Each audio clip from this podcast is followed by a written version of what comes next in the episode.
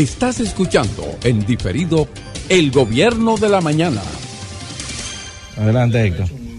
Pues miren, eh, gracias a todos los que nos escuchan a través de este Gobierno de la Mañana y a todos los compañeros aquí en la mesa. Miren, hay un tema que yo he tratado en otras ocasiones aquí y a propósito también de lo que yo decía la semana pasada en cuanto al caso de la joven Dayana, una madre que está recluida en la cárcel eh, por demás a propósito del tema que tratamos también del cáncer, ¿verdad?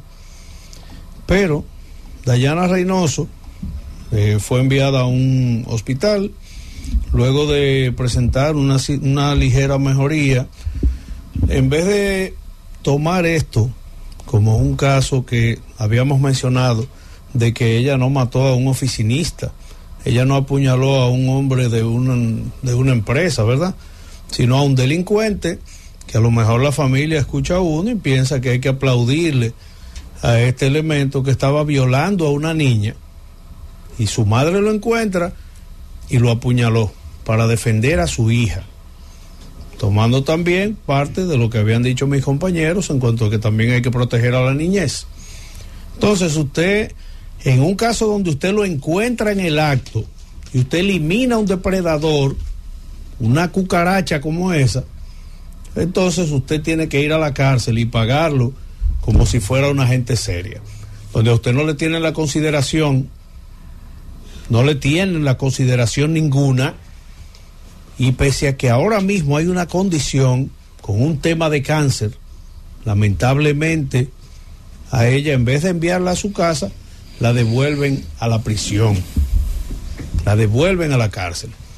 Entonces yo me pregunto, este sistema nuestro, este sistema de justicia que tenemos, a veces uno no sabe si está para la complacencia de algunos o si está solamente para entender que los únicos que pueden tener un, derecho son los delincuentes.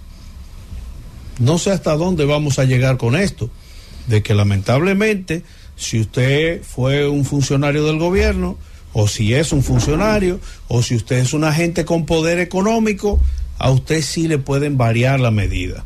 A usted sí lo pueden enviar a su casa. ¿Mm? Ah, sí, a esos políticos para tomar ejemplos algunos que andan por ahí, que incluso algunos, ah, que hasta el grillete hay que quitárselo. Porque les da un rash, ¿verdad? Así es que se le menciona, así es la palabra, un rash. Héctor, ¿qué tiempo tiene la joven detenida? Eh, no recuerdo, mira, lo traí el dato, pero venía pensando en eso y parte Para ver que en qué nivel es que está el proceso. Hay que ver en qué nivel, pero en un caso como ese que es demostrado, ¿por qué enviar a una persona a la cárcel?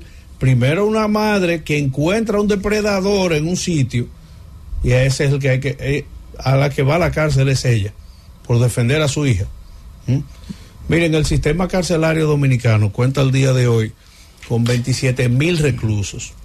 Esos 27 mil reclusos, usted va a ver a muchos que están parados por un proceso de que no tienen con qué pagar a veces una una, eh, ¿cómo le llaman, Carlos? Una, fianza. Una, fianza, que a veces son dos mil pesos y no lo tienen. ¿Mm? A veces son dos mil pesos y no lo tienen. Pero usted tiene muchos reclusos que están con problemas de cáncer, problemas de enfermedades avanzadas, y a veces esperando procesos no salen y mueren allí. Mueren allí. Y si usted se fija en cómo ocurren cosas como estas, usted se pregunta, ¿los derechos humanos para qué están aquí? ¿Para qué tenemos un, una comisión de los derechos humanos donde casos como este de la joven Dayana no son tomados en cuenta? Porque ahora, si matan a un delincuente de esos que andan por ahí, ese sí salen a defenderlo. Si pasa el caso de, de, estos políticos que se ha demostrado que tienen expedientes enormes, a ellos sí hay que variarles la medida, porque tienen más derecho que alguien que está defendiendo a su hijo de un depredador como este grupo que aparecen por ahí. Gracias por escucharnos. Sigue conectado.